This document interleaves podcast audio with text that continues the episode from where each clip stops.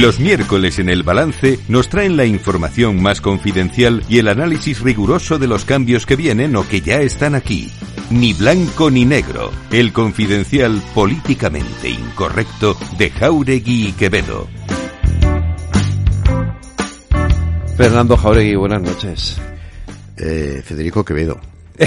buenas noches Buenos también. días, buenas tardes y buenas noches, porque esto se va a oír en todos Sí, los- es verdad, también tienes a razón. todas las horas del día. A todas horas y en todas partes. Eh, Que ahora sea de noche no quiere decir que mañana vaya a ser, no vaya a ser de día. No, no, mañana por la mañana será de día y si alguien lo quiere escuchar a mediodía también le daremos la- las buenas medias tardes eh, a la hora de comer.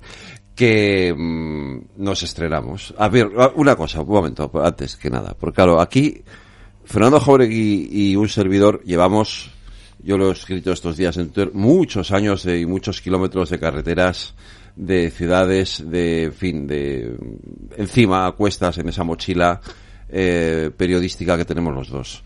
Y, y había muchas ganas de volver a, a hacer algo juntos. Hemos escrito libros, nos ha odiado mucha gente, Sí, nos ha querido alguna, menos. algunos. Eh, hemos intentado ser independientes, no sé si siempre lo hemos sido, lo hemos intentado, y ahora vamos a intentarlo de verdad. Claro. Esto no va a ser ni blanco Ni negro.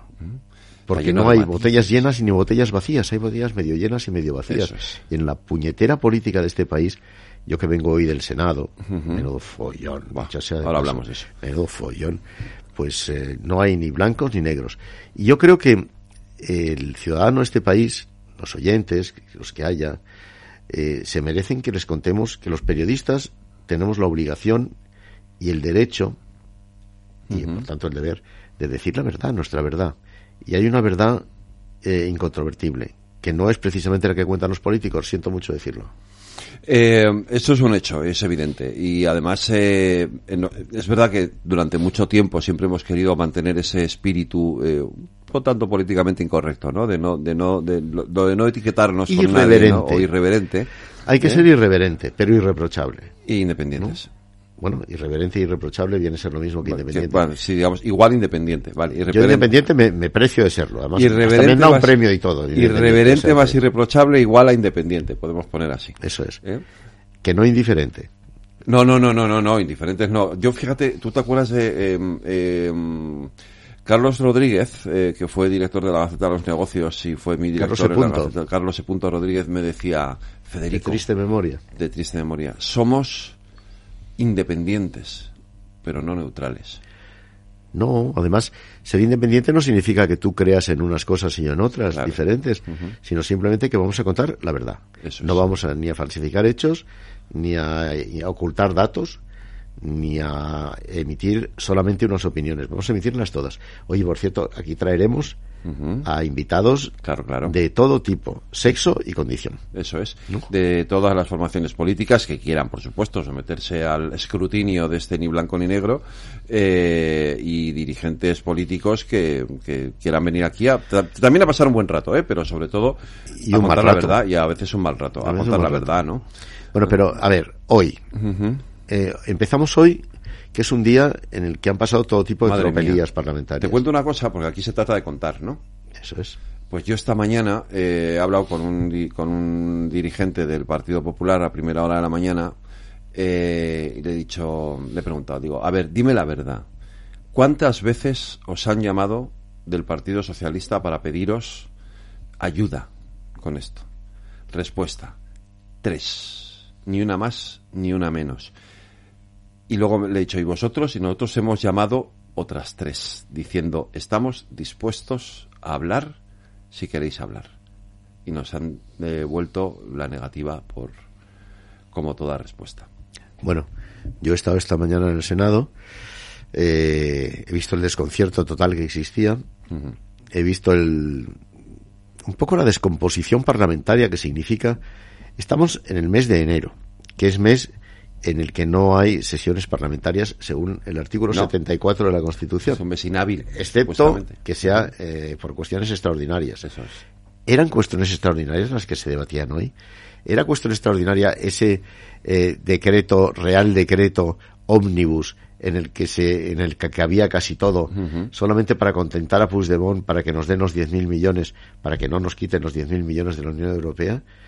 ¿era necesario hacerlo en el Senado y no en el Congreso, porque el Congreso está de, Está de está obras, de reformas, de reformas. que era un follón ¿no? el Senado esta mañana que no te puedes ni imaginar. De hecho, la mitad de los diputados no estaban, estaban en su casa votando pues telemáticamente. claro, pues Fíjate claro. que que, hemos tardado, eh, no sé lo que hemos tardado, un montón en saber el resultado de la votación, porque, porque Bueno. eh, pues claro, con esto de la telemática y porque ha habido un hacker además que se ha empeñado en, en fastidiarnos también. Es el- normal que Junts, eh, que es eh, el partido que responde a los dictados del fugado de Waterloo, es normal que Junts tenga en la Cámara entera en vilo pendiente de la negociación secreta que estaba teniendo en esos momentos Sí. y que no nos hemos enterado, por cierto, de qué va, que estaba teniendo esos momentos con el Partido Socialista. ¿Es normal esta situación? No lo es. Y nosotros tendremos que explicar en estas sesiones que tenemos aquí un poco las claves. Estaremos allí, lo estaremos contando, traeremos aquí a testigos, traeremos aquí a esa España política emergente, yo creo, ¿no? Que está ahí. Sí, muy importante esto. Eh, ¿verdad que sí? Fundamental, sí. Hay una España política emergente, Sí, ¿eh? sí, hay una eh, que con distintas eh, versiones, pero hay un- una serie de partidos que parece que se quieren poner en marcha y que quieren acaparar esos votos que se están quedando huérfanos porque de gente que no entiende nada de lo que está pasando y bueno vamos a ver que eso eso vamos a tener una primera toma una primera toma La semana que viene traemos a alguien. sí. No decimos quién todavía, Ujú. entre otras Pero cosas porque no lo sabemos todavía. Todavía no lo sabemos. pero si lo supiésemos lo diríamos o no. o no depende Pero la semana que viene traeremos a alguien, empezaremos a hablar de esto, hablaremos de la España política emergente, porque la hora, la que hay ahora no vale. No vale, punto, ya está. Esto no puede salir bien, A- a- tal y como está en estos momentos no no puede salir bien. no puede ser bien. Eh, partamos de esa base. Aquí, en este podcast, eh, ni blanco ni negro, ni blanco ni negro, ni gris tampoco. Ni blanco ni negro ni gris. Es que entre el blanco y el negro hay muchos multicolor. colores. Claro. En este podcast eh, trataremos de decir la verdad. Y una de las verdades es que esto no puede, así no puede salir bien.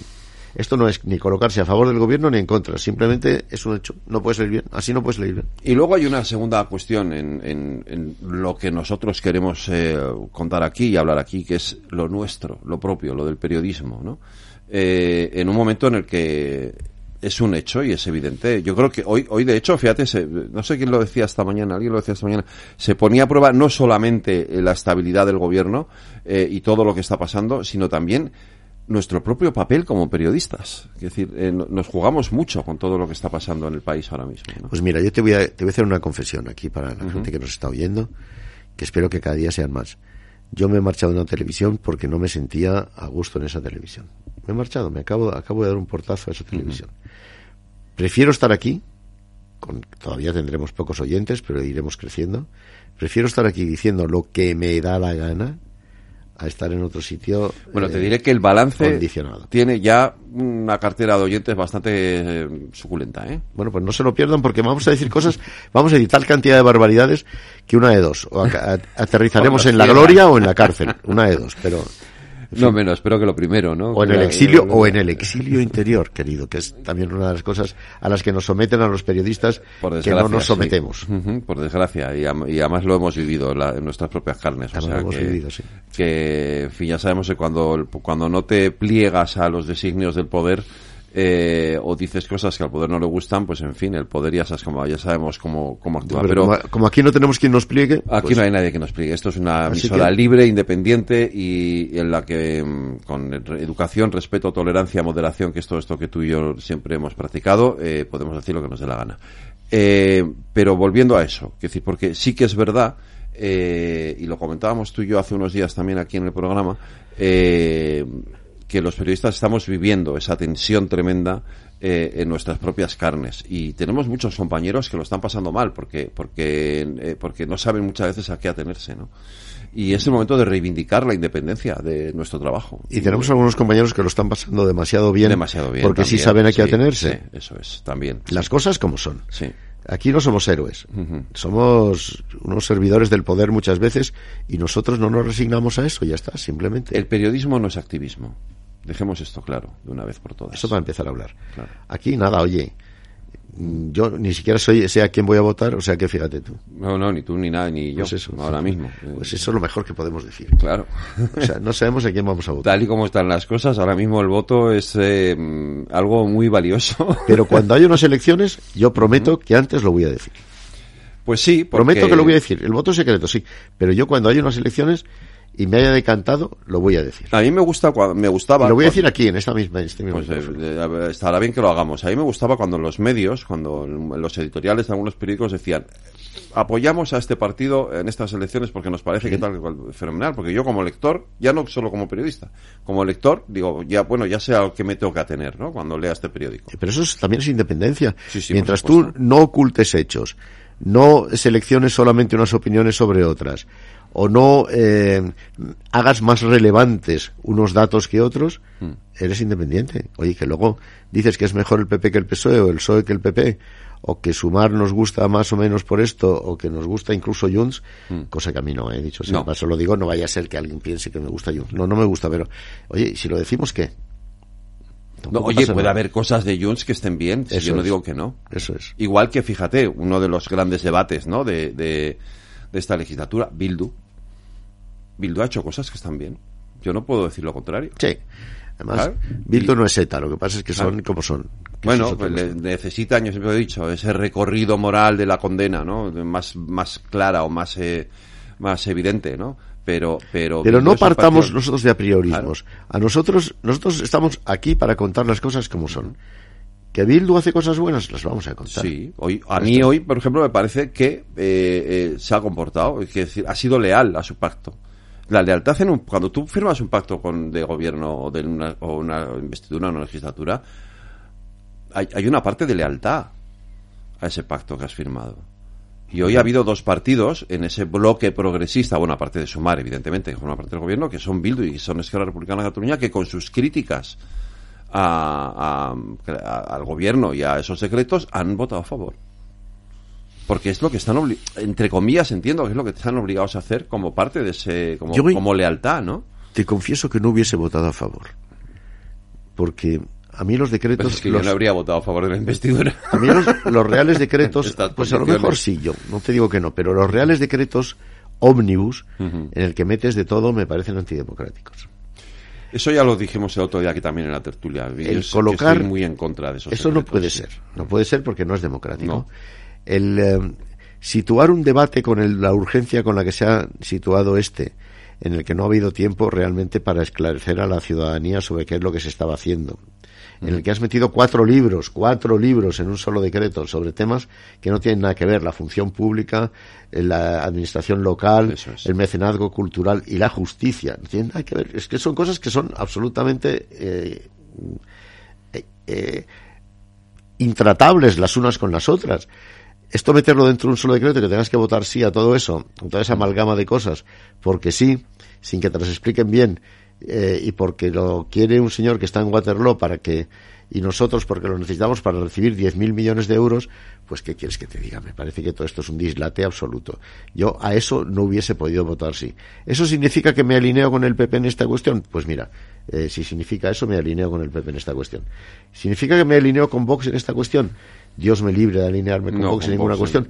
Pero, pero si Vox ha votado eso, pues probablemente estoy con Vox en, estas, en esta Bueno. Junts y el Vox y el PP han votado lo mismo hoy. Por eso. Pues han votado que no. Por hecho. eso. Pero por razones distintas, evidentemente. ¿no? Bueno, yo las razones de Vox nunca las entiendo, dicho sea Bueno, de paso. las de Vox son no Pero en cualquier caso, ha sido así. Y hoy yo no hubiese podido votar que sí a una cosa eh, que nos plantea el gobierno, que es una cosa absolutamente infumable. Pero fíjate que en el caso del PP, yo incluso, es decir, cuando esta mañana hablaba con, con esta con esta persona, ¿no? Decía, si, si nos hubiesen abierto mínimamente mínimamente un espacio de, de negociación, porque las, las tres propuestas que hacía el PP tampoco eran eh, de decir eh, es que están pidiendo una barbaridad, o sea, una barbaridad es lo de Junts, de la, multar a las empresas, eso es una barbaridad. Pero pedir que te deflacten el IRPF, que seguramente hubieras podido llegar a un acuerdo, pues si no son 40.000 de renta, son 35.000 Y llegar a un acuerdo 30. sobre el salario mínimo. O sobre, pues, sobre- ¿Cómo no? Pero si es que esto son cosas, esto es el juego político. Eh, ahí la oposición se ha portado bien. Sí. Otras partes de la oposición No. que dicen que al gobierno ni agua y hay que darle esto, eh, pues estamos en otra cuestión. Aquí yo creo que nunca vamos a decir a, a este ni agua. No, no. Vamos a intentar razonar. No, pues el sobre que, todo el que por el bien de la propuestas gente. razonables, razonables. El que no, pues no. sobre todo por el bien de los ciudadanos, porque a- en eso yo sí, a ver, entiendo la- eh, que yo estoy contigo en que los decretos se han hecho a, a matacaballo, además con una soberbia tremenda por parte del presidente del gobierno, pensando que esto lo tenía hecho y lo tenía probado y que ya estaba, ¿no? Y yo aquí no negocio con nadie, cuando de hecho Juan Bravo, que nos dijo aquí en una entrevista que llamaría a, a María Jesús Montero y a, Teresa Rivera para hablar con ellas y le, y le respondieron con una negativa por, por respuesta eh, a reunirse con él, eh, yo creo que, que, tenían esa opción de poder de haber podido negociar eh, una fórmula diferente para aprobar estos decretos. Yo entiendo que el gobierno tenga una cierta prisa, que quiera recibir los fondos de la Unión Europea, que hay cosas en estos decretos que ya están en vigor y que por lo tanto es necesario aprobarlos para que para que tengan cobertura. Pues negocielos usted de otra manera. Negocialos, negocialos bien. Negocialos de otra manera y ceda un poco. A mí lo que no puedo soportar es esta política testicular. Testicular, que significa yo hago lo que me sale de los santos o no hago porque no me sale de los santos. Esto sí que no puede ser tenemos que hacer una política diferente. Y eso es lo que vamos a decir aquí, si a usted no le parece mal, don Federico. No. Es lo que vamos a decir aquí todas las semanas. Hay que hacer una política diferente. ¿Por qué? Pues por las razones que vamos a decir y hay cosas que hace bien el PP, hay cosas que hace bien el PSOE, hay cosas que hace bien el Bildu, pero nosotros vamos a decirlo con toda con toda sinceridad lo que hacen vamos bien, a decir las que hacen bien y las que hacen mal. hacen mal. Ya está. Y, y, y, a mí los discursos eh, hiperbólicos y ni agua y no sé qué y tampoco, tampoco. Yo tampoco quiero eso porque hay que dar agua a todo el mundo. Hay que darle agua a todo el mundo, hay que darle a todo el mundo la opción a rectificar, que también la tienen.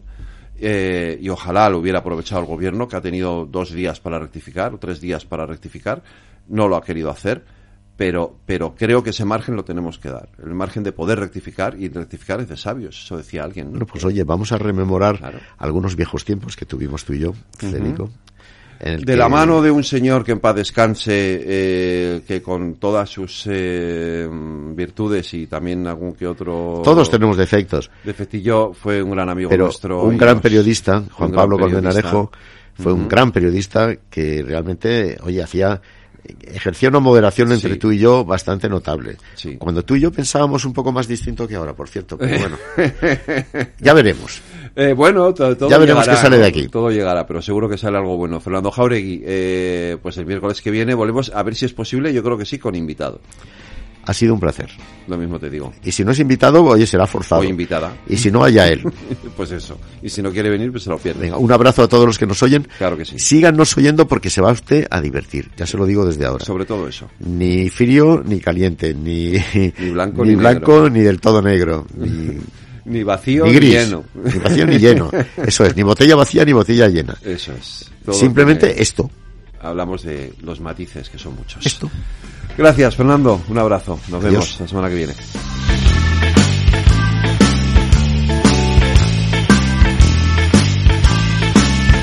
Los miércoles en el balance nos traen la información más confidencial y el análisis riguroso de los cambios que vienen o que ya están aquí.